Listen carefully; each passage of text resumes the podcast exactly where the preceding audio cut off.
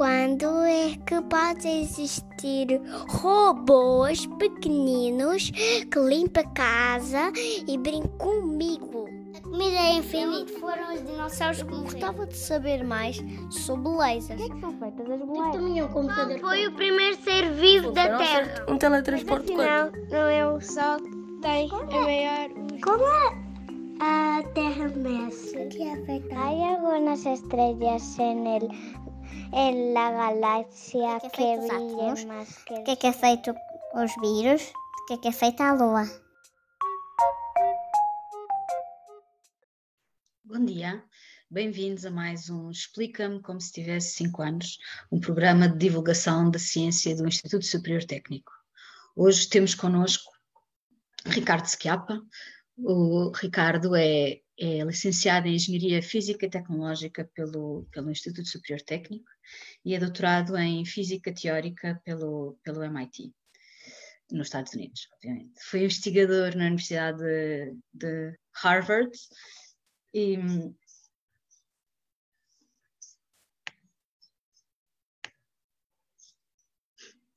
peço desculpa. Um, o Ricardo, como dizia eu, é licenciado em Física, é doutorado em Física, Física, Física Teórica pelo MIT, nos Estados Unidos, foi investigador na Universidade de Harvard, nos Estados Unidos também, e investigador no CERN, na Suíça. Hoje está no, é, é, professor associado no Departamento de Matemática aqui no Técnico e investigador no Centro de Análise Matemática de, de, de Geometria e Sistemas Dinâmicos, aqui também no Departamento de Matemática.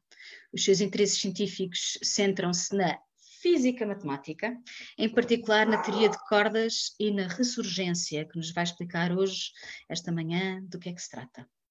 As suas principais linhas de investigação têm estado em torno de compreender de que é que é feito o espaço, o espaço mesmo, entre nós e este ecrã, ou entre nós e outra pessoa, e, e, e de procurar respostas sobre, sobre se articulam com noções de geometria e topologia.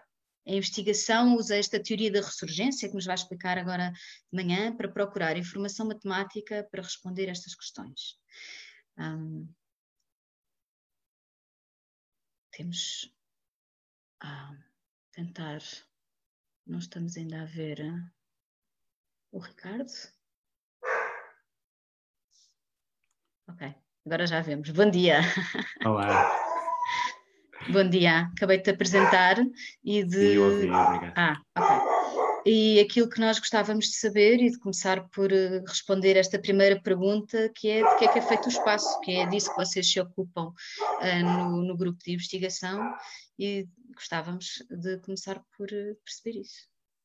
Ok, então vamos lá ver se consigo explicar isto e, bem, e a miudagem aí que faça muitas perguntas no Facebook Live se não tiverem percebido o que eu estou a explicar. Portanto, a pergunta que, que a Joana desafiou aqui é para eu explicar do que é que é feito o espaço. E, portanto, a primeira coisa que eu quero dizer é do que é que não é feito o espaço, não é? Porque, normalmente, quando as pessoas me perguntam, então, tu o que é que trabalhas? Eu digo, ah, já percebeu o que é que é feito o espaço? Olham para mim com ar condescendente, como este tipo está a perder a vida, porque isto é, obviamente, feito de ar. Bom, não é feito de ar, não é? Portanto, a ideia estou aqui eu, não é? Vocês conseguem ver mais ou menos, está aqui o ecrã, está aqui o meu dedo a chegar ao pé do ecrã. Uh, se eu tirar todo o ar que está aqui, bom, vou asfixiar e morrer. Mas se conseguir não asfixiar e não morrer, se eu tirar todo o ar que está aqui, ainda fica algum espaço, porque eu posso andar para a frente, posso andar para trás, posso andar para os lados, posso andar para cima e para baixo. Portanto, há todo aqui um espaço que eu preciso de explicar uh, o que é que é, o que é que não é, como é que é feito, como é que não é feito, etc. Deixem-me ver se eu consigo passar aqui para o meu ecrã para vos fazer aqui uns bonecos para tentar perceber o que é que eu quero dizer com isso. Uh, deve estar a aparecer aqui o meu ecrã, não tarda. Uhum. Já está a aparecer, não está? Aqui está ele. Hum. Não. Está-se a ver, Joana? Porque no meu coisa não estou a ver. Vou tentar outra vez. Screen mirroring. Zoom. Devia estar a aparecer. Começa, os problemas tecnológicos começam muito cedo.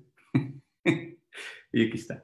Então, de que é que é feito o espaço? Vamos lá pensar uh, vamos começar por ver isto de um ponto de vista histórico. A primeira pessoa, talvez, que tenha pensado o que é que é feito o espaço foi um senhor que era o Euclides. E se vocês procurarem online, o Euclides aparece sempre com uma barba. Esta barba está muito mal feita, vamos fazer a barba outra vez. Aparece sempre com uma barba. E o Euclides começou a pensar, também aparece com um chapéu sempre, quando eu fui procurar no Wikipedia. Uh, não sei porquê, mas pronto, se calhar era moda na altura na Grécia Antiga. E ele começou a pensar, bom, de que é que será feito o espaço? E a ideia que o Euclides teve, basicamente, foi, é um cubo gigante, algo deste género. Okay. Portanto, para o Euclides, isto era o espaço. E assim ficou durante muito, muito tempo. Depois passaram uns anos, vamos deixar passar aqui uns anos, e veio outro senhor, deixa-me desenhar, tem aqui sempre um cabelo muito comprido, encaracolado, que era o Newton. E o que é que o Newton uh, começou, uh, o que é que ele estava a pensar? Ele não estava realmente a pensar, não começou por pensar do que é que é feito o espaço, ele começou por pensar ou o que é que era o espaço, que era o que o Euclides estava a pensar, o que é que é o espaço? É um cubo gigante. O Newton, uh, reza a lenda, não é? Estava um dia sentado à sombra de uma árvore, vamos desenhar aqui uma árvore rapidamente, e está aqui a árvore, e está aqui o Newton sentado à sombra da árvore. Vamos lá tentar ver se conseguimos fazer o cabelo comprido, e está aqui sentado, tem os pés grandes e umas mãos. E estava aqui sentado a ler. E o que é que acontece? Cai uma maçã em cima da cabeça. Então, uma maçã que sai da árvore, pum, e cai em cima da cabeça. E ele começa a pensar: olha, será que esta maçã ter caído em cima da cabeça poderá ser semelhante ao que está a acontecer com a Terra? Então, ele está ali naquele, deixa-me se isto fica dentro do coisa, está ali no planeta Terra, não é? Isto é o planeta Terra, pôr a Terra também contente. Ele estava ali a cair aquilo e ele pensa: se calhar a Terra também, ela está a cair no espaço em direção ao Sol. Está aqui o Sol. Bom, o que acontece é que a Terra está de facto sempre a cair em direção ao Sol, mas como ela também tem uma velocidade, está-se a movimentar ao mesmo tempo no espaço, essa queda realmente nunca acontece para atingir o Sol e por isso é que anda à volta do Sol, está numa órbita. E então, do ponto de vista do Newton, isto começou a pensar que as coisas que aparecem aqui na Terra são iguais às coisas que aparecem no espaço, que as maçãs a caírem nas cabeças das pessoas é um bocado como os planetas andarem à volta do Sol, e então ele veio com esta ideia, teve que explicar, se eu estou a falar dos planetas que andam à volta do Sol, tenho que falar do que é que é o espaço. E para Newton, o espaço era basicamente um palco, onde não acontecia, do ponto de vista do espaço, ele mesmo não acontecia nada, era um palco gigante, está aqui desenhado um palco gigante, e nesse palco podiam acontecer muitas coisas. Eu podia ter um Sol no palco e podia ter um planeta Terra. Onde é que está o azul? Está aqui, deixem-me desenhar o planeta Terra em azul. Um planeta Terra que andava a passear à volta do Sol. E podia ter outras coisas, podia, por exemplo, podia pôr aqui um de vocês, vamos desenhar aqui um de vocês, que podia passear aqui neste espaço. Ok? E assim as coisas ficaram também durante muitos tempos, cerca de 200 anos. Depois, mais tarde, o que é que acontece? Continuamos a pensar o que é que é feito o espaço. Começamos a pensar que era um cubo gigante, depois agora, aqui, um cubo gigante, depois agora é um palco, as coisas todas se passeiam. E então vem mais tarde, vem um outro senhor que se chamava Einstein, desenhar aqui, um bigode. Esse bigode. E o Einstein diz: bom, o palco não é bem estático, não é? Esse palco que o Newton tinha, vou desenhar outra vez o palco do Newton, não é bem assim uma coisa tão estática assim. O que acontece é que o próprio palco se pode mexer, portanto, o palco pode ter alguns movimentos. O espaço não é uma coisa estática onde ocorrem os movimentos, onde nós passeamos, mas ele mexe. Então, se eu puser aqui um de vocês a passear, vocês continuam a poder, têm esta liberdade de se movimentar no espaço em várias direções, mas ele vai uh, oscilar, vai ter algumas oscilações. Então, vamos lá ver qual é que seria uh, uh, esta imagem aqui do palco fixo, com o Sol e com a Terra a andar à volta, do ponto de vista do Einstein. Vamos voltar a desenhar o Sol. Onde é que está o amarelo? Está aqui. Está aqui o Sol. Temos aqui a Terra. Onde é que está o azul? Está aqui. Está aqui a Terra. E agora, eh, não tenho um palco fixo, eu tenho um palco que é deformável. Ou seja, do ponto de vista do Einstein, o espaço não é uma coisa fixa, mas é uma coisa que deforma conforme estão lá coisas colocadas dentro. Ok? Deixa eu ver se consigo fazer isto mais ou menos bem. E está aqui o espaço todo deformado. Então, a Terra andar à volta do Sol não é simplesmente o que acontecia há bocado ah, no boneco do Newton, onde tinha a Terra a andar à volta do Sol num palco fixo, mas é o próprio palco, é o próprio que está agora desenhado a preto, não é? É o próprio palco que me diz que a Terra vai seguir aqui estes vales e andar à volta do Sol como anda nos vales. Se vocês pensarem, quando vocês põem em cima de um colchão da vossa cama, por exemplo, também constroem alguns vales nesse colchão e se largarem os berlindos, os berlindos vão rodar para esses, esses vales que vocês criam. Então, é mais ou menos a coisa que acontece, é uma imagem que vocês podem ter do que acontece no espaço do ponto de vista do Einstein. Então, agora, do ponto de vista do Einstein, nós temos muito mais propriedades que podemos ver. O espaço não é, deixem-me desenhar assim uma coisa mais ou menos fixa, que seria aqui uma coisa estática a Newton, mas agora pode, o espaço pode todo ser maleável e eu posso começar a dobrar o espaço. E então, uma coisa que é razoável perguntar é o que é que acontece se eu tentar dobrar tanto, tanto, tanto o espaço que eu vou rasgar o espaço. O que acontece se eu tentar fazer uma coisa deste género? Bom, estas coisas onde realmente o espaço se rasga são as coisas que chamamos, são, chamamos buracos negros e já podemos falar um pouco mais deles mais à frente. Portanto, começam a ver que o espaço tem toda uma série de propriedades extra que eu quero tentar perceber o que é que são. Mas esta não é a única propriedade extra que eu poder mexer o espaço como Einstein quer, eh, que eu posso observar. Há mais outras que eu posso observar. Por exemplo, uma coisa que vocês podem pensar é: será que o espaço é finito? Será que o espaço é só isto? Um quadrado, estou aqui a desenhar simplificado, não é? Não estou a esquecer que posso andar para, para, para, para cima e para baixo, estou só a imaginar que posso andar para a frente e para trás e para os lados. E se tivermos uh, neste, neste pequeno espaço uma formiguinha, aqui a formiga com umas antenas, e ela andar a passear, uh, o que é que acontece quando ela chegar ao fim do espaço? Isso pode parecer uma coisa estranha. Então, a primeira coisa que Einstein e pessoas como Einstein vieram atrás disseram, não, isto parece pouco razoável. O espaço, em princípio, deve ser uma coisa mais ou menos infinita. Não deve acabar. Já vamos descobrir que isso também pode não ser necessariamente assim. Mas uh, isto quer dizer que se a formiga começar a andar, nunca mais a vemos. Também não é necessariamente esse o caso, não é? Porque se eu agora imaginar que, uh, deixem-me tentar usar aqui, será que é uma coisa, posso usar aqui este azul? Não sei se vai dar para ver. Se eu imaginar que este pedaço onde a formiga está a passear está numa esfera gigante, e eu agora posso imaginar que está numa esfera gigante porque eu posso dobrar o espaço, imaginar que o espaço é assim uma esfera gigante, então de facto se a formiguinha continuar a andar, ela vai lá, para lá, toda contente, e se andar muito, muito tempo, pode voltar ao sítio onde começou. Então acontecem novas coisas que não podiam acontecer do ponto de vista do Newton, não é? Portanto, vocês se meterem num, se o espaço for de facto curvo, completamente fechado sobre ele próprio, se vocês pegarem no foguetão e dispararem sempre na mesma direção, e bom, têm que se congelar porque vão passar milhões e milhões de anos, uh, e convém estarem vivos quando regressarem para verem de facto que a vossa hipótese é verdadeira, podem voltar ao ponto de partida. Mais coisas giras que podemos descobrir quando achamos que o espaço uh, se pode mexer. Outra coisa que podemos acontecer é, imaginem que agora tenho um espaço e o espaço é só esta direção, ok? Eu posso só andar para a frente e para trás. E não tenho mais nenhuma hipótese. Mas não é impossível que se eu agora pegar numa lupa, vamos pegar numa lupa e tentar perceber o que é que é, de facto, aqui uma lupa, e vocês estão aqui a olhar pela lupa. Estão a tentar perceber o que é que é esta, esta direção única, muito pequenina, uh, onde eu só posso andar para a frente e para trás. E se ampliarem, não é impossível que a ampliação me diga, isto é outra coisa que pode acontecer, que, ai, não troquei de cor, esperem só um segundo, agora troquei. De facto, aquela coisa que era muito pequenina, quando eu amplio, é na verdade um cilindro. Vocês imaginem quando vocês têm uma mangueira no quintal e quando vocês estão muito longe da mangueira, parece só um fio, mas quando se aproximam, vem que ela tem uma espessura por onde a água passa. E então, se eu tivesse uma formiguinha, onde é que eu desenhar aqui a formiguinha?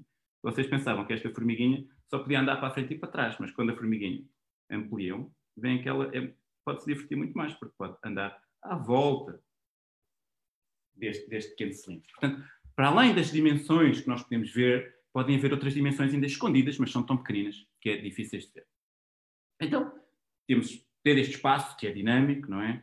Que se pode malear, posso furá-lo, posso, ele pode-se curvar e posso andar a passear nele e voltar ao ponto de partida, pode haver dimensões extra pequeninas que eu ainda não consegui ver. Portanto, a pergunta seguinte é, ok, tenho esta coisa que realmente parece ter muito mais propriedades do que à primeira vista, quando nós pensamos pela primeira vez o que é que é espaço, parece não, não ter né, grandes novidades, então vamos tentar perceber do que é que pode ser feito o espaço. Bom, essa, pergunta não é fácil e, portanto, vamos começar por perguntar do que é que é feita a matéria. Imaginem que eu queria agora descobrir do que é que é feita esta folha de papel. Bom, vocês dizem de papel, ok, mas vamos descobrir do que é que é feito o papel. Então, eu posso agarrar uma tesoura e vou começar a cortar esta folha de papel em pedacinhos cada vez mais pequenos para ver se consigo encontrar quais é que são os legos que me constroem a folha de papel. E eu continuo a cortar, com cuidado para não cortar os dedos. Se tiverem a fazer isso em vossa casa, vejam os pais, os vossos pais estão a olhar. E vocês vão ver que rapidamente eu chego a pedaços tão pequeninos de papel que a tesoura é demasiado grande para os cortar. Eu já não consigo dividi-los em dois. Então, este, assim não vou lá. Vou ter que encontrar outra opção. A outra opção que eu posso encontrar é, vou arranjar um microscópio. Um microscópio adequado a tentar ver do que é que é feito. É, Deixem-me ligar outra vez aqui o meu pequeno ecrã. Do que é que é feito o espaço. Ok? Esses microscópios chamam-se, já vamos ver à frente, têm um nome, chamam-se aceleradores de partículas. Não estou interessado no, no nome, estou interessado em imaginar uh, como é que eu faço isso. Ou seja, vamos lá fazer aquilo, né? que eu tinha a minha folha de papel, estava aqui, não tinha lá nada escrito, mas vamos imaginar que tinha algo escrito, e eu quero pegar na minha lupa, ponho aqui uma lupa para tentar perceber, está aqui a lupa, vocês estão a espreitar por aqui, e eu quero tentar perceber do que é que é feito o papel, tentar perceber o que é que se passa ali, muito pequeno. Bom, se vocês pegarem no microscópio, de certeza que já viram no microscópio, também não vão conseguir ver. Vocês precisam de umas coisas muito maiores para tentar perceber do que é que é feito o papel e, em geral, do que é que é feita a matéria. E precisam-se de umas coisas que se chamam aceleradores de partículas. É só um nome para um microscópio gigante. Então, o que é que se passa? Nós temos, deixem-me tentar desenhar aqui esquematicamente a Europa, não é? Estão a ver que aqui está Portugal, estamos aqui, estamos aqui todos contentes, porque estamos a fazer um Facebook Live. Temos aqui Itália, lembram-se, tem aquela bota e há aqui umas montanhas que se chamam os Alpes, se calhar alguns de vocês já lá foram. E atrás dos Alpes há uma máquina muito grande que se chama o CERN e que é um microscópio gigante para tentar perceber do que é que é feita a matéria. Uh, e vocês dizem, ok, pronto, com o CERN, com esse microscópio gigante, nós conseguimos ver do que é que é feita a matéria. Vamos construir um microscópio igualmente gigante para tentar perceber do que é que é feito o espaço. Ok? Vamos lá então eu tenho aqui o meu espaço e quero pôr aqui a minha lupa para tentar perceber. Então, está aqui a lupa, ponho aqui a minha lupa para tentar perceber do que é que é feito o espaço. Portanto, eu quero ampliar ali aqueles bocadinhos todos ali pequeninos. Qual é que é o tamanho do microscópio? Lembrem-se que a tesoura não foi suficiente, eu tive que construir aquela coisa ali na Suíça, e que tinha, a propósito, não vos disse, tem 21 km. É uma máquina muito grande, é um microscópio muito grande. Qual é que é o tamanho que eu tenho que fazer do microscópio para tentar perceber qual é que é o tamanho do espaço? Bom, deixemos fazer aqui um boneco. Vocês já vão reconhecer alguns dos nossos personagens. Tem aqui, quem é este? É o Sol. E vamos desenhar mais gente. Vamos desenhar aqui quem é que está sempre a andar à volta do Sol, que nós estamos contentes. É a Terra. Vamos desenhar aqui a Terra nisto não está à escala, e vamos desenhar mais gente. Quem é que pode haver mais a andar à volta do Sol? É, está aqui um, que é Saturno, não é? tem uns anéis. E então qual é que é o tamanho, que cor é que eu utilizei para o acelerador, é encarnado, qual é que é o tamanho desse microscópio para poder tentar perceber qual é que é a estrutura do espaço? Bom, uma coisa que tem que ter o tamanho do sistema solar, uma coisa enorme. Portanto, vocês conseguem ver que está completamente fora de questão, do ponto de vista tecnológico, tentar construir uma máquina tão grande para tentar fazer, perceber o que é que é feito o espaço. Hum, então vamos ter que pensar outra vez como é que nós vamos fazer isto. Vamos pensar o que é que nós, com aquele acelerador, bom, a história é mais complicada, mas vamos aqui simplificar, o que é que nós, com aquele acelerador, com aquele microscópio que está ali na Suíça, conseguimos perceber que a matéria era feita. A história não é bem assim, mas o, o argumento que queremos fazer aqui pode ser. Nós descobrimos que a matéria é feita de átomos. Esperem, deixem-me desenhar o átomo primeiro. Átomo, pode ser com esta cor. A matéria é feita de átomos e o que é que os átomos têm lá dentro? São basicamente os legos com os quais eu ponho uns em cima dos outros para construir matéria. E o que é que tem lá dentro? Tem um núcleozinho, isto parece um bocado um sistema solar em miniatura, que tem prótons e também tem outras gente lá no meio, que são os neutrões. E esta gente está aqui está aqui no meio e estão sempre assim um bocado chateados que não se passa nada ali no meio. Comparado com o que se passa à volta deles. O que é que se passa à volta deles? Nós temos eletrões, que é uma malta que está toda contente, porque anda aqui muito rapidamente à volta. Isto é uma espécie de um sistema solar em miniatura. E então nós temos, ok, o que é que nós fomos descobrindo? Fomos descobrindo a matéria é feita de átomos, os átomos são feitos. E vamos imaginar, é mais complicado do que isto, mas vamos imaginar que só existem prótons, neutrões e eletrões. E vocês podem perguntar, ok, mas então eu tenho estes legos, com os quais eu estou a construir a matéria, mas tenho três legos prótons, neutrões e eletrões. Tenho mais, na verdade, tenho 20 e tal legos, mas pronto. Uh, Porquê que tem três? Porquê que não tem só um? É? Quando vocês estão a fazer os vossos legos, normalmente não, pode haver, há um, há um leg elementar com o qual vocês constroem todos os outros. Uma possível explicação para isto é o seguinte: vamos tentar pensar de uma maneira diferente sobre o que é a matéria. E em vez de imaginar que são estas partículazinhas todas, estes, estes legos, vamos imaginar o que acontecia se eu pensasse deste tamanho também microscópico, se eu tivesse, não uma partícula, mas uma corda. Está aqui uma corda, tem duas extremidades. Uh, será que isto é um conceito útil? Bom, vamos esquecer que estamos a pensar em coisas microscópicas por um segundo e pensar em cordas habituais. Quando é que vocês veem cordas habituais? Quando vocês têm uma guitarra. Deixem-me desenhar aqui uma guitarra. Tem aqui uma guitarra e a guitarra tem as suas cordas, não é? Para que é que servem as cordas da guitarra? Vocês sabem que é para fazer uh, música, não é? Então, se eu tiver uma corda, deixem-me tentar escrever aqui, se eu tiver uma corda, ai, desculpe, não era isto que eu queria fazer. Se eu tiver uma corda aqui, na guitarra, e tocar nela, ela vai emitir, vai começar a oscilar e vai fazer uma nota musical. Por exemplo, Dó.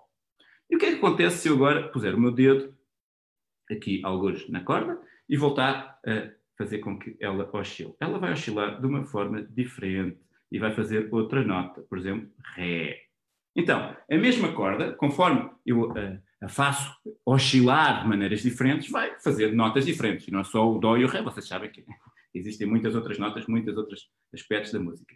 Então, eu posso imaginar que uh, a matéria também é feita toda destas pequenas cordas e elas estando, agora microscópicas, não é? Muito pequeninas, e se elas oscilarem desta maneira, eu tenho ali um eletrão, se elas oscilarem desta maneira, tenho ali um eletrão, se elas oscilarem, por exemplo, desta maneira, tenho ali prótons, e se elas oscilarem desta maneira, tenho ali neutrões. Então, a mesma corda a oscilar de maneiras diferentes, ou a mesma corda microscópica a oscilar de maneiras diferentes, dá-me espaço a, a, explicar porque é que há partículas diferentes. Portanto, isto é uma hipótese interessante para pensar como é que pode ser feita a matéria a um nível ainda mais fundamental do que os átomos, do que os protões, os neutrões e os elétrons. Então vocês dizem, ok, pronto, isso é uma explicação para a matéria, mas eu quero é saber do que é que é feito o espaço, não é? Porque foi, foi para isso que vocês vieram aqui ao Facebook Live. Uh, então vocês olham para a vossa corda e pensam: o que é que acontece se eu pegasse na minha corda e em vez dela estar aberta, eu ficasse com uma corda fechada? Corda fechada é uma coisa diferente da corda aberta, já vou dizer mais um bocado sobre isso. Bom, o que se descobriu foi que quando eu olho para as oscilações destas cordas fechadas, aquela ficou aberta, tem que estar fechada, o que ela realmente está a fazer é explicar-me, então, do que é que é feito o espaço. Portanto, eu tenho aqui o espaço, eu tinha um espaço, e então o espaço é feito destas cordas fechadas entrelaçadas umas nas outras. Deixem-me lá ver se eu consigo desenhar aqui um bom bocado. Temos aqui estas cordas todas fechadas, entrelaçadas umas nas outras. Ok? E então pensa-se que poderá ser visto que é feito o espaço. Reparem, vamos voltar aqui, que uma corda que está aberta descreve-me a matéria. E uma corda que está fechada descreve-me o espaço. Portanto, a matéria e o espaço podem ser feitas coisas parecidas, mas diferentes. Num caso, a corda está aberta, no caso, está fechada. Isto não é igual, isto é diferente. Não sei, se calhar alguns de vocês não viram este sinal, mas este sinal quer dizer que as coisas são diferentes. Portanto, há cordas abertas que fazem matéria e há cordas fechadas que fazem espaço. E vocês dizem, ok, posso acreditar que isso possa ser verdade ou não. Como é que eu posso descobrir isso? Bom, uma maneira é, vamos voltar então ao que eu estava a dizer há pouco, que eu posso deformar o espaço.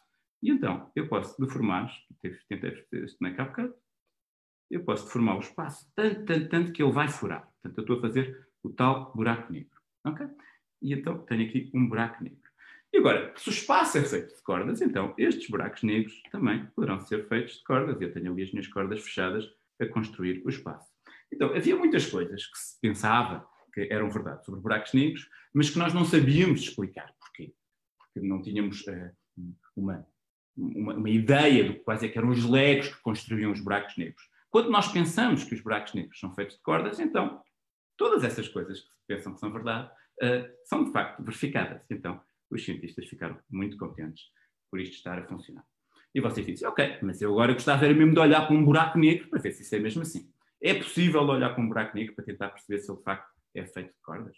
Hum.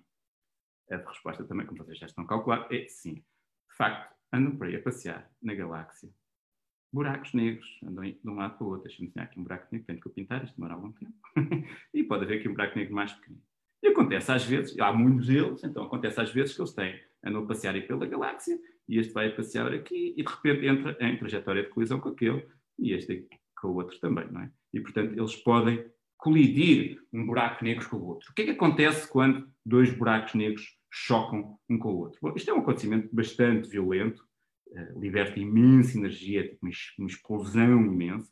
Estamos aqui a tentar desenhar o grande a chocar com o pequenino, e isto vai libertar imensa energia, é uma colisão bastante forte.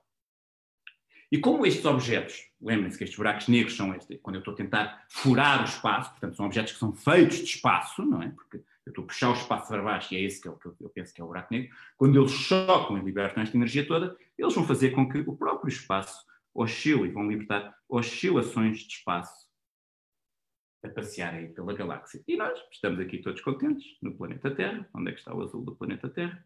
Pode ser este azul aqui. Estamos aqui todos contentes, está aqui a Terra, e pegamos num telescópio, não é bem um telescópio, mas pronto, um telescópio, uma espécie de um telescópio, e tentamos ver o que é que se passa aqui. Estou aqui eu a espreitar o que é que se passa, e de facto as pessoas já conseguiram observar estas oscilações de espaço uh, em anos bastante recentes. O que é que acontece então? O que é que nós podemos dizer? Se os buracos negros são feitos de cordas, portanto, lembrem-se que eu estou a pensar que tudo isto é feito de cordas, são muito pequeninas, é possível que aqui vejam alguns pontinhos, alguns vestígios do facto desses buracos negros serem feitos de cordas.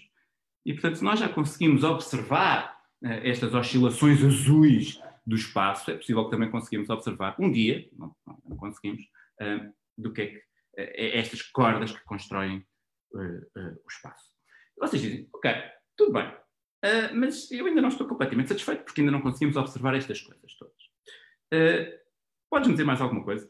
Vamos dizer mais alguma coisa, porque nós já estivemos a falar aqui destas coisas todas. Vamos lá olhar outra vez o que é que vamos olhar. Desde o Euclides, que achava que havia um cubo gigante, até ao Newton, que caiu uma maçã na cabeça e achou que havia um palco fixo, onde as coisas se desenrolavam, até ao Einstein, que disse: não, mas esse palco está a oscilar. Atenção, o palco não está fixo, o palco mexe-se. E, portanto, a Terra à volta do Sol porque o palco se formou. Bom, mas se o palco se deforma, eu posso criar coisas uh, onde estou a furar o espaço, posso criar estes buracos negros. O espaço pode se curvar, pode haver dimensões escondidas.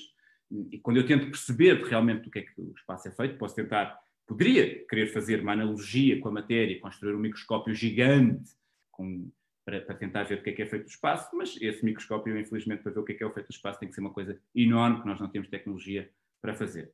Então, com a analogia, tentar explicar os diferentes legos que constroem a matéria, estas cordas abertas que constroem a matéria, eu pensei, e lembrem-se que dá-nos os legos diferentes, com os diferentes sons, entre aspas, que estas cordas microscópicas têm, eu pensei que posso ter estas cordas fechadas e imaginar que o espaço é feito destas cordas fechadas.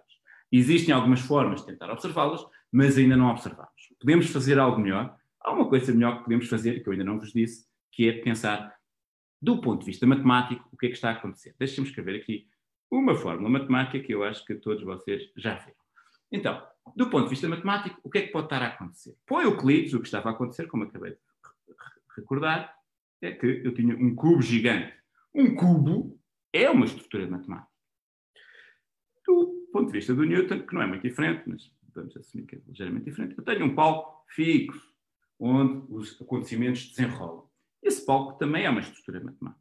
Do ponto de vista do Einstein, eu tenho algo deformado, também já vos vou dizer que também é uma estrutura matemática. E eu posso perguntar o que é que se passa do ponto de vista das cordas. Também tem ali alguma estrutura matemática nova.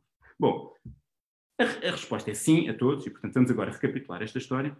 O Euclides, deixem-me agora por aqui uma cor diferente, o Euclides, quando começou a pensar nestas coisas, ele de facto, quando ele pensou que o espaço era um cubo gigante, ele teve que inventar matemática para explicar que o espaço era um cubo gigante. Portanto, ele, na verdade, não só estava a pensar do espaço, mas estava a pensar em fórmulas matemáticas.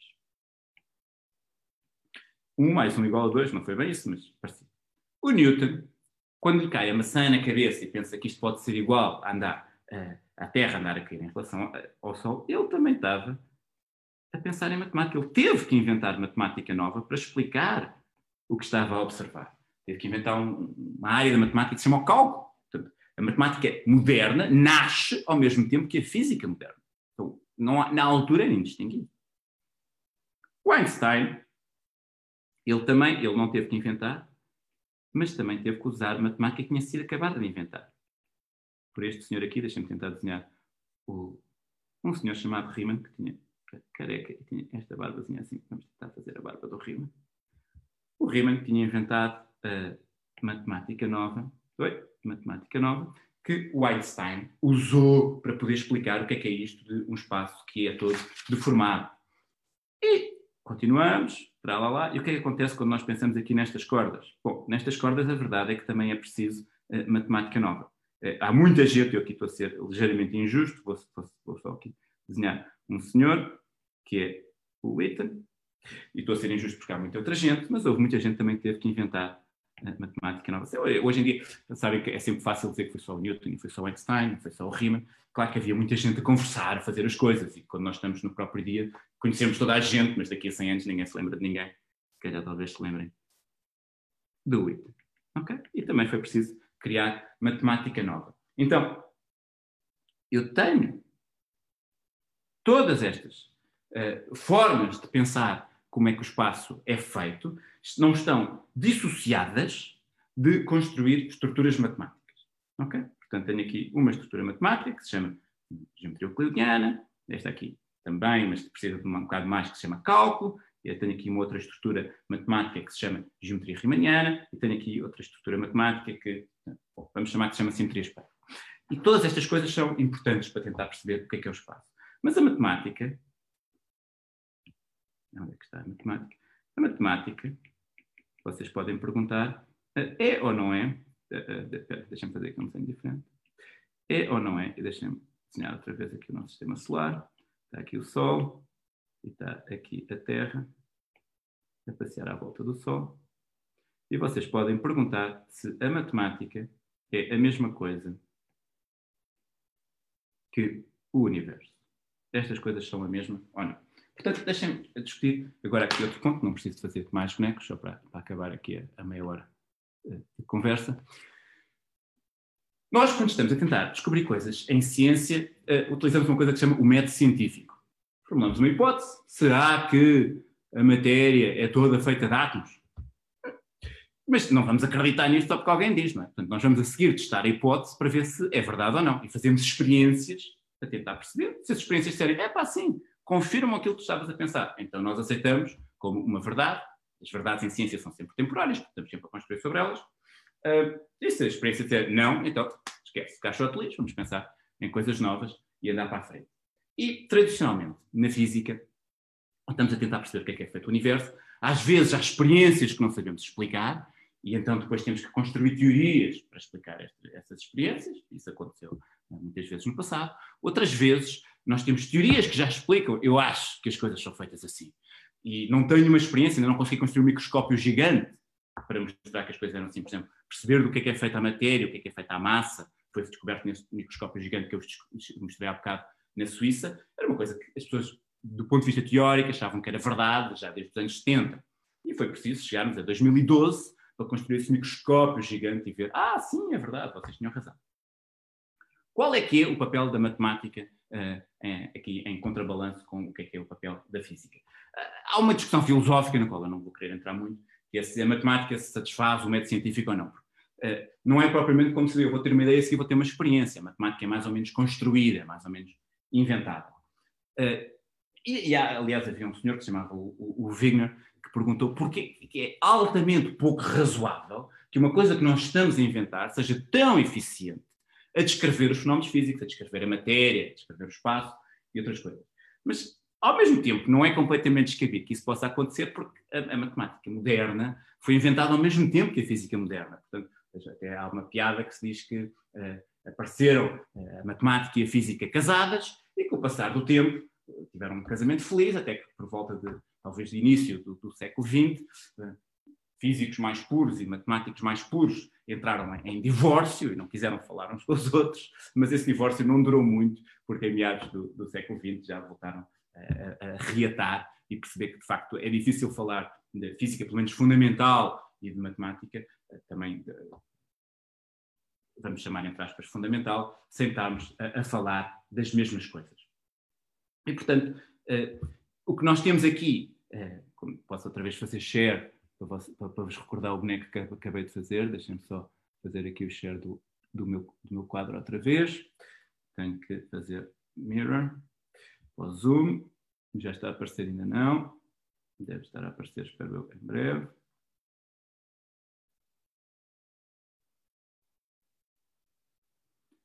Onde é que está? Portanto, estas estruturas todas, estas formas todas de pensar do que é do é, que é feito o espaço são estruturas matemáticas. Portanto, não é de estranhar que uma estrutura matemática que satisfaça muitos constrangimentos, coisas que nós já sabemos que na verdade, esteja a acertar no que é que é feito o espaço, o que é que são estas cordas e que, portanto, possamos daqui a uns anos verificar ou através de ver estes, estas pistas que ocorrem eh, nas oscilações do espaço, das colisões dos buracos negros, ou talvez um dia, quem sabe, daqui a muitos, muitos anos, construindo este microscópio gigante do tamanho do sistema solar. É mais ou menos esta a ideia uh, que eu vos queria transmitir. Espero que tenha sido mais ou menos claro, mas façam as perguntas todas aí no Facebook, eu estou aqui para responder.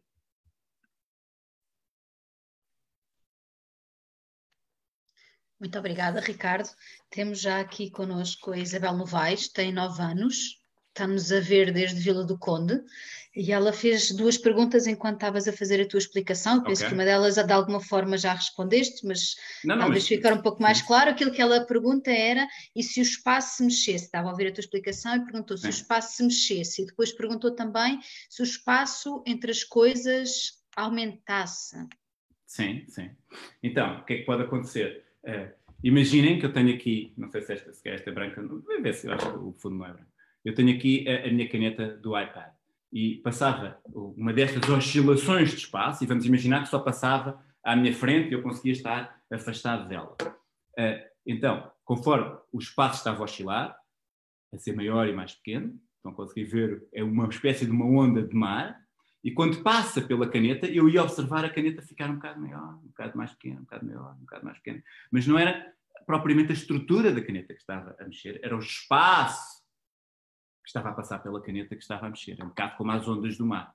Eh, e essa história do espaço poder crescer, sim, nós, eh, todos vocês talvez já tenham ouvido falar que nós pensamos que, pensamos, temos bastante certeza que o universo está em expansão, o universo está cada vez maior, cada vez maior, cada vez maior, e isso quer dizer que o próprio espaço está a crescer. E, e pensa-se, hoje em dia, que uh, isto é um processo que vem desde sempre. O espaço está a crescer, há zonas onde cresce muito depressa, e basicamente não pode acontecer lá nada, e há outra, são uma espécie, podem pensar numa espécie de um multiverso gigante, construído de pequenos uh, universos, em alguns o espaço cresce tão depressa que não pode haver lá nada de útil, noutros o espaço cresce mais, bom, está a crescer, mas cresce mais devagar, como por exemplo nesta nossa ilha, bem, ilha que é bastante gigante, o universo onde nós vivemos é bastante gigante, e então pode acontecer alguma coisa. Portanto, o próprio espaço pode crescer, pode se mexer e pode influenciar. Quando nós vimos aquelas oscilações que vieram da colisão dos buracos negros, nós estamos a ver espaço a mexer-se.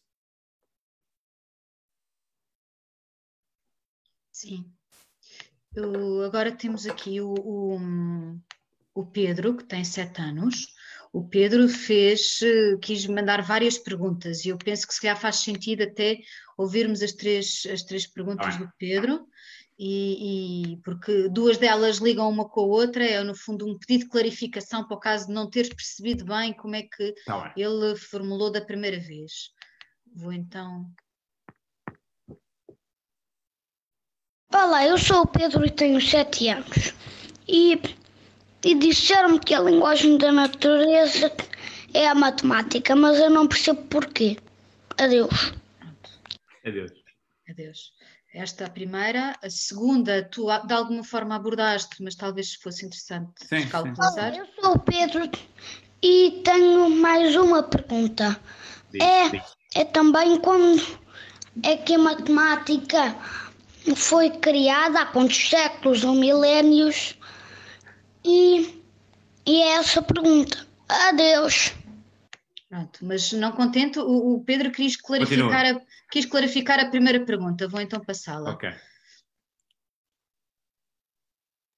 Olá, eu sou o Pedro pela terceira vez e tenho mais uma pergunta. E é como é que chegaram à conclusão que a matemática dava para perceber a linguagem da natureza? Adeus. Pronto, é isto. Ok, então, eh, vamos começar se calhar pela última. Portanto, eh, a conclusão que a matemática dá para perceber a linguagem da natureza é porque ela foi mais ou menos, eh, como eu estava a tentar explicar há bocado, o Newton, quando tenta perceber como é que as maçãs caem nas cabeças das pessoas ou como é que a Terra anda à volta do Sol, ele tem que criar uma linguagem para descrever o que é que está a acontecer de forma precisa. Não é só dizer, olha, está ali uma maçã a cair, é dizer, olha, aquela maçã caiu àquela velocidade, caiu naquele ponto, caiu desta maneira, descrever de uma forma uh, numérica a queda da maçã ou a queda do planeta. E então, a matemática que ele, que ele cria, chama-se o cálculo, é, é, precisamente essa linguagem, não é? Portanto, podes, podes dizer que a matemática hum, não tem, bom, e certeza que muita gente vai começar, mas que não tenha 5 anos vai começar a discutir com o que eu vou dizer para, para o nível dos 5 anos, está bem? A matemática é precisamente a linguagem que está a descrever a natureza. Portanto, nós não a inventamos como um objeto distinto, nós descobrimos, portanto, não é inventada, ela é descoberta, porque ela é a linguagem que é utilizada para descrever a natureza. Portanto, desse ponto de vista, há, gente que defende que não, que a matemática é criada, eh, é uma invenção, tal como um quadro que vem das nossas mentes, e há quem possa dizer que, bom, a história não é bem assim, porque ela é tão incrivelmente boa a descrever o que se passa na natureza que não pode estar assim tão dissociada do que se passa na natureza. E, portanto, chegamos à primeira pergunta, as perguntas vêm em marcha atrás, que é se a natureza é matemática ou não é matemática. Existem algumas ideias bastante controversas, eh, eu não diria controversas, mas eh, pelo menos eh, que não, não, não, não estão completamente não estão completamente definitivas de um ponto de vista científico, mas são umas hipóteses que as pessoas gostam de discutir, mas, mas certamente há artigos sobre o assunto, não é propriamente conversa do café, que é a natureza ela própria pode ser uma estrutura matemática. Portanto, quando nós pensamos, aquilo que eu vos disse, que nós, isso é uma coisa que nós já estamos mais ou menos confiantes que é verdade, que o universo é uma coisa gigante, e esse universo gigante está dentro de uma estrutura ainda maior, um multiverso ainda mais gigante, onde existem universos parecidos com o nosso, onde pode existir vida, e existem outros universos muito diferentes do nosso, onde nem sequer planetas ou galáxias ou estrelas existem. Um, e, portanto, neste espaço todo de possibilidades do universo que eu posso construir, eh, eu estou de alguma forma a concretizar todas as estruturas matemáticas que alguma vez vamos descobrir, não inventar. E, portanto, que o próprio multiverso é uma estrutura matemática gigante, uh, onde concretiza tudo aquilo que nós poderemos descobrir. E, portanto, esse, desse ponto de vista, a matemática não está a ser criada, está a ser descoberta por ser ela própria identificada com a natureza. Mas isso é uma conversa um pouco mais filosófica. Ainda não é propriamente uma conversa científica, porque não temos uma forma de pensar em experiências uh, para perceber se é verdade ou não. Mas é uma maneira que há muitos cientistas que já pensam nesse assunto. Portanto, é uma coisa que podes ter como uma resposta às tuas perguntas. Muito bem. Temos aqui também, uh, o João mandou várias perguntas, mas agora vou passar uma do João com uma do Zé, porque penso okay. que ligam uma com a outra okay. e faça sentido tu, tu... Ok. Vamos ouvir esta então. Olá, Ricardo. Eu sou o João, tenho 10 anos e esta é a minha pergunta. A minha... Disseram-me que a tua área estuda de que é que é feito o espaço, mas que ainda não descobriram completamente do que é. Pode ser... Há a possibilidade de ser feito de antimatéria? Pronto. E esta pergunta do, do João liga bastante bem com esta Pergunta do Zé. Olá, ah, o meu nome é Zé Marcelo, tenho 9 anos e a minha pergunta é o seguinte: O que é antimatéria? É a pergunta que se impõe. Se é possível Pronto. o espaço ser antimatéria e o que é isso da antimatéria? Ok, então. Uh, estou aqui com um pequeno problema que não estou a conseguir fazer share. Vamos ver o que acontece. Ah, é possivelmente porque tu estás aí também. Vamos ver se funciona agora o share do meu iPad para tentar responder à pergunta. Está a aparecer ou não está a aparecer? Hum, tá, ok. Então, para responder à segunda pergunta, uh, vamos começar por aí. O que é que é a antimatéria? Bom, a matéria são, vamos desenhar esta gente aqui branca, que é feita de átomos, ok? Vamos, vamos, vamos só utilizar átomos para simplificar. E o que é que é antimatéria? Antimatéria são uma espécie de átomos que tem um nome científico que se chama tem a carga oposta. Okay? E o que é que acontece? Acontece que se eu pegar num pedaço de matéria e se eu pegar num pedaço de antimatéria e os puser, porque é que não está a desenhar? Está aqui, está a desenhar, e eles, quando estão em contato um com o outro, aniquilam-se, desaparecem e fazem só, uh, desaparecem em energia. Portanto, eu consigo aniquilar matéria com antimatéria. E há um problema que é estudado em física, é porque é que parece haver muito mais matéria do que antimatéria no universo onde nós, onde nós vivemos. Agora, eu acho que esta explicação do que é que é antimatéria está mais ou menos uh, a explicar ou responder à primeira pergunta. É que matéria e antimatéria são coisas que vivem no espaço, seja ele estático ou seja ele oscilar. Portanto, é, são coisas que estão aqui neste palco, a desenrolar-se neste palco. Portanto, e como eu tentei explicar há pouco, onde é que está, se eu consigo encontrar este boneco, a matéria é feita destas espécies, destas cordas abertas que tenho aqui, não é? A antimatéria também é feita destas cordas abertas e elas são diferentes das cordas fechadas que aqui tenho. Portanto, não é exatamente a mesma coisa, matéria ou antimatéria e o espaço são feitos de coisas ligeiramente diferentes.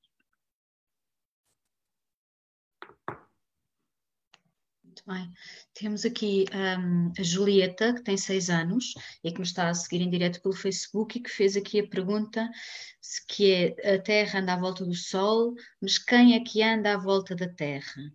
E penso que talvez esta pergunta também ligue com outra que nos, que nos eh, chegou da Marta, que tem cinco anos, que também ficou com inquietações sobre existências à volta, à volta da Terra. Vou passar as, as questões da Marta também. Olá, Ricardo. Eu sou a Marta, tenho 5 anos e gostava de saber de. A, a, a relva a sério à volta do planeta? Se há relva a sério à volta do planeta Terra. Mas há uma outra pergunta que ela refere que é a segunda pergunta, portanto vou passar ambas. Olá, olá, sou a Marta, tenho 5 anos e, e minha segunda pergunta é o planeta, o espaço é transferido em animais? Se no espaço há espíritos de animais. Portanto, recapitulando, a, a Julieta tem seis e a pergunta, a pergunta da, da, da Julieta é a Terra anda à volta do Sol, mas quem é que anda à volta da Terra? E a Marte de 5 eh, está inquieta a saber se há espíritos de animais à volta do planeta Terra. Ok, vamos lá então tentar fazer aqui um boneco. Deixem-me fazer aparecer de novo o meu quadro para tentar responder a essas perguntas. Está a aparecer? Lá está. Então, oi, já cá.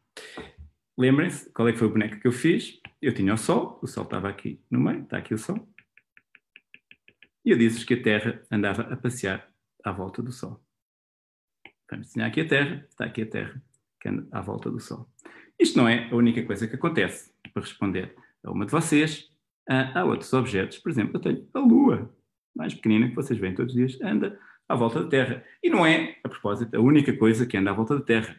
Existem imensas coisas, algumas feitas por nós, pelas pessoas, que também andam à volta da Terra. Há satélites que andam à volta da Terra. Há uma estação espacial, a Estação Espacial Internacional, que anda à volta da Terra. Na realidade, anda imensa coisa à volta da Terra, que nós pusemos lá, que é até um problema, para, às vezes, para os astronautas, que eles têm que ter cuidado, há tanto lixo a passear em órbita da Terra, que eles com as naves têm que ter cuidado para não levar com parafusos que vêm a velocidades incríveis e que podem furar as naves. Portanto, há muita coisa uh, a andar à volta da Terra.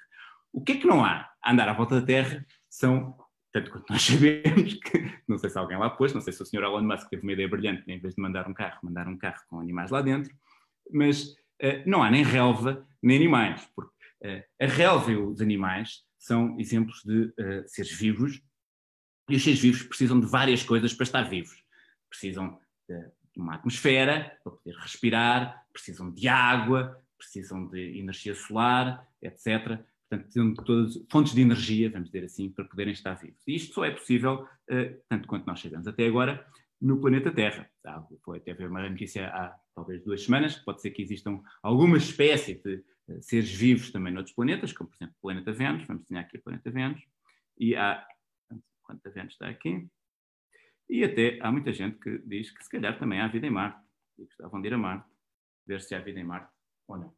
Mas com certeza a única coisa que nós sabemos é que existe vida no planeta Terra e, portanto, não estamos à espera uh, de encontrar uh, vida que anda à volta do planeta Terra. A única vida que nós sabemos que está à volta do planeta Terra são os senhores astronautas que neste momento estão dentro da Estação Espacial Internacional, mas estão lá bem fechados, onde têm oxigênio e onde têm água e onde têm energia para poder viver. Se eles saírem cá para fora sem fato espacial, não vai correr muito bem.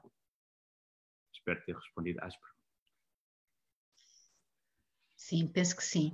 Temos aqui uma outra, uma outra pergunta que nos chegou por e-mail, que tem mais a ver com matemática e estatística, e que nos, que nos perguntam, o André pergunta, estatisticamente, assim por alto, quando eu tenho uma ideia genial, qual a probabilidade de mais pessoas terem tido a mesma ideia?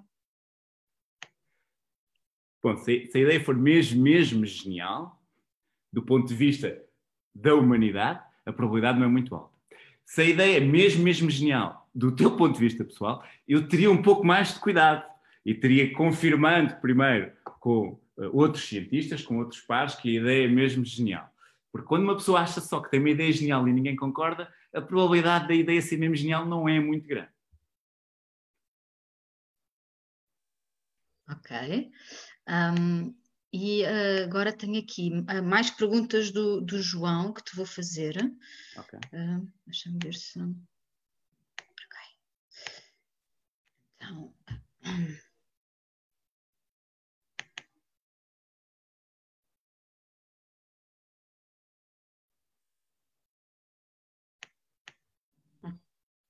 Olá, Ricardo. Eu sou João, tenho 10 anos e esta é a minha pergunta.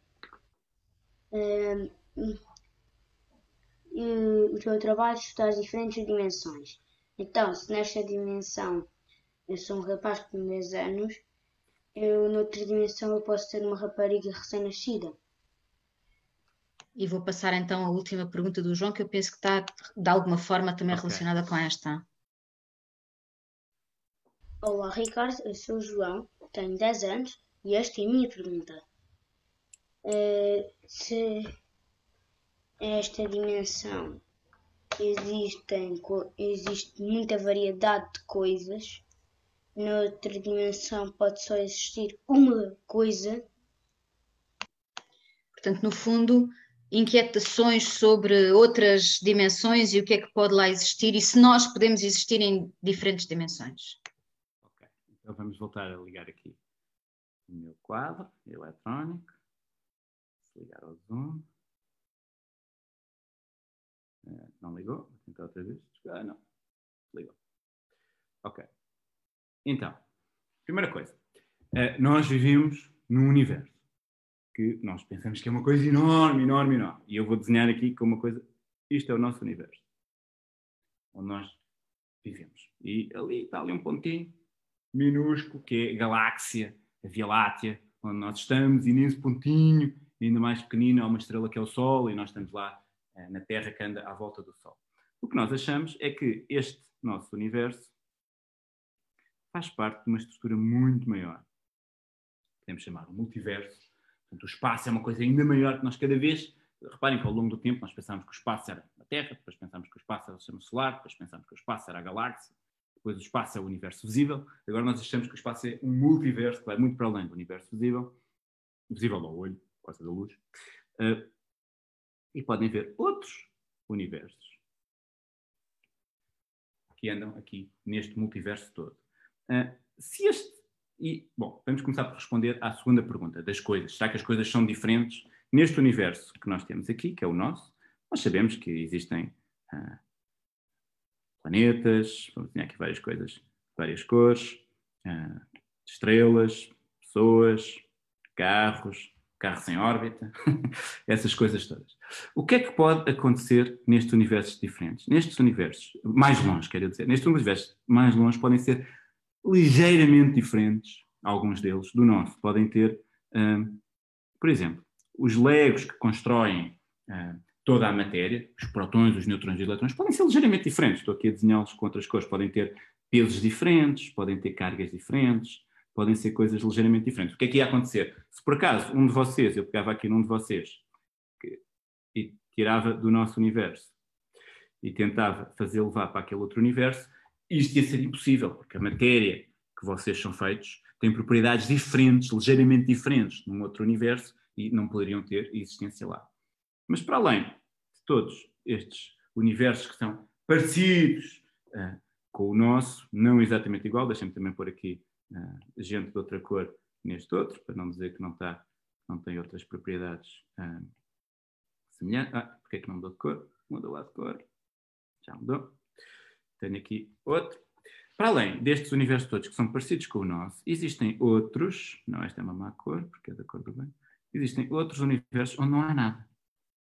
E de facto podem existir outros, outras ilhas neste multiverso, outros universos onde não há nada, que são aquelas partes que estão a expandir-se tão depressa, estão a crescer tão depressa, que não dá espaço para que haja nada. Portanto, de facto, pode haver uh, constituintes muito diferentes uh, neste, neste, neste multiverso. E depois a primeira pergunta era se, em vez de ser um rapaz, podia ser uma rapariga. Bom, essa questão vamos tentar responder de uma maneira ligeiramente diferente. Que é a seguinte: se este multiverso todo é assim, tão gigante, reparem que né, nós vivemos ali naquela pequena galáxia de uma coisa enorme, e eu estou a falar de coisas que estão muito mais longe ainda, portanto é uma coisa mesmo gigantesca. Se for a tamanho suficiente que é basicamente ser quase infinito, então pode haver aqui um universo, algures, que é quase igual ao nosso. É uma coisa que não está observada, mas se nós levarmos a teoria que se chama, uma coisa que se chama a teoria do universo inflacionário eh, ao seu limite, portanto, aceitarmos como verdade uh, independentemente de tudo. Então tem que haver universos, neste multiverso, tem que haver outros pequenas ilhas do universo que são quase iguais ao nosso. E aí, de facto, uh, podem acontecer coisas que são muito semelhantes a tudo o que nós vemos aqui, mas com pequenas, ligeiras alterações. Mas aqui já estamos no nível da especulação, mas não é impossível se nós aceitarmos que a teoria do universo inflacionário está a funcionar e temos um multiverso infinito, e estas coisas são uma consequência lógica se acontecem realmente na natureza ou não, vai ser difícil de, de perceber. Muito obrigada pela tua resposta. Estamos quase a chegar ao fim do nosso tempo, mas ainda temos okay. aqui duas, duas perguntas de, de, da Julieta e do Dinis que nos continuam a seguir em direto aqui pelo Facebook e vou-te dar para conseguirmos okay. responder a, a, toda a gente. A Julieta, de 6 anos, pergunta de que cor é o espaço. Uhum. E o Diniz Inácio, de 13 anos, pergunta: se um buraco negro consegue engolir luz, será que consegue alterar a órbita dos planetas? Então, vamos fazer aqui dois bonecos. Deixem-me voltar a. Quer um botão mais rápido para fazer ligar, mas é. Estou claramente infoscluído aqui a tentar ligar isto. Screen mirror, zoom. Já está aparecendo? Ainda não. Assim que aparecer eu respondo à Julieta e ao Diniz. Ok. Então, a primeira pergunta era que cor é o espaço? Bom, o espaço não tem cor. Então, vamos ver o que é que isso quer dizer. Quer dizer que eu tenho aqui o espaço. O facto de eu estar a desenhá-lo a cores aqui no, no, meu iPad é só para tentar fazer um boneco, para tentar perceber o que é que está a acontecer. E eu falei muito de que pode, podemos ter matéria. Tenho aqui átomos, posso ter átomos no espaço. As cores são pequenas, vamos dizer, ondas de energia que estes átomos emitem que andam a passear em cima do espaço. Portanto, as cores também não fazem parte do espaço ele mesmo. A segunda pergunta era uh, o que é que acontece com os buracos negros? O que é que eles engolem ou não engolem? Bom, se eu tiver aqui um buraco negro, vamos desenhar o buraco negro, desta forma, que é esta deformação do espaço. Ok? Está dentro, está tudo dentro do. Está ali o buraco negro. Ok?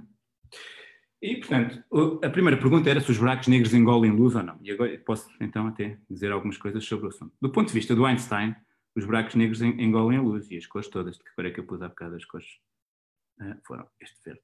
Vamos desenhar que temos aqui cores e a cor entra lá para dentro e nunca mais pode sair. Este é o ponto de vista do Einstein. E também do ponto de vista do Einstein, se eu tiver aqui um planeta, vamos desenhar aqui um planeta, azul, da Terra, uh, e se ela for apanhada pelo buraco negro, ela pode entrar lá para dentro e também nunca mais sair. Fica lá fechada dentro. Do ponto de vista uh, mais moderno, que nós pensamos que o buraco negro é feito uh, de cordas, uma das coisas que as cordas fazem é impedir que haja este romper do espaço. Portanto, basicamente, o buraco negro, ao ser feito de cordas, é como se não houvesse quase nada lá dentro. E, portanto, o que acontece, ou que pensa que acontece, não temos que fazer medições para ter a certeza, mas o que a, a construção matemática nos está a dizer é que se eu tiver a minha luz, vamos desenhar agora numa cor ligeiramente diferente, a luz está a vir e quando chega ali àquelas cordas começa a enrolar-se ali nas cordas, mas não desaparece uh, para o rompimento do espaço. E a mesma coisa, se vocês viessem aqui, vamos desenhar, em vez de, do planeta Terra, vamos desenhar um foguetão. Se vocês vêm aqui no vosso foguetão em direção uh, ao, ao, buraco negro, ele, ao ser feito de cordas, é, uma vez, é como se encontrassem aqui uma parede. É tal história que eu comecei por dizer: será que faz sentido o espaço poder acabar ou não? Isto é uma espécie do fim do espaço. E vocês ficam ali numa parede são cálculos preliminares que têm talvez até menos de seis meses, que as pessoas andaram a estudar o que é que acontece quando eu bato numa coisa que se chama a extremidade de um buraco negro, uma coisa que se chama o horizonte de acontecimentos, e parece que nós ficamos ali a oscilar sem nunca de facto entrar. E, portanto, o buraco negro quântico é uma coisa muito diferente dos buracos negros do ponto de vista do Einstein, que foram uma construção matemática, que fizeram descobrir coisas novas, mas que não vão ter uh, validade para o futuro conforme forem. Bom, validade absoluta para o futuro, conforme forem substituídos pela, pela, pela descrição de termos de teoria de cordas do que é que é um buraco negro, que é uma coisa mais sofisticada. Não sei se, se calhar, eh, nem a Julieta nem a Diniz ficaram muito satisfeitos, mas as perguntas eh, é o que se pode arranjar para responder. Sim, sim, acho que estamos todos muito satisfeitos. Estamos a chegar, chegamos ao fim do nosso okay. tempo, já, já okay. passa do meio-dia. Foi uma hora incrível. Muito obrigada pela explicação e Obrigado, pelas eu. respostas a estas perguntas.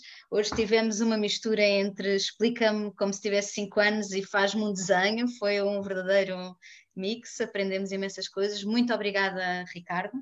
Obrigado. Uh, muito obrigada a todos os que nos seguiram e que nos mandaram perguntas este sábado de manhã.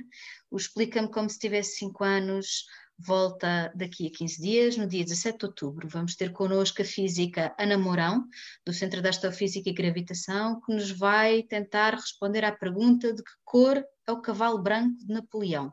Se acham que sabem a resposta, convidamos-vos a virem dia 17 de outubro, entre as 11 e o meio-dia, ouvir a resposta da Ana Mourão. Bom dia!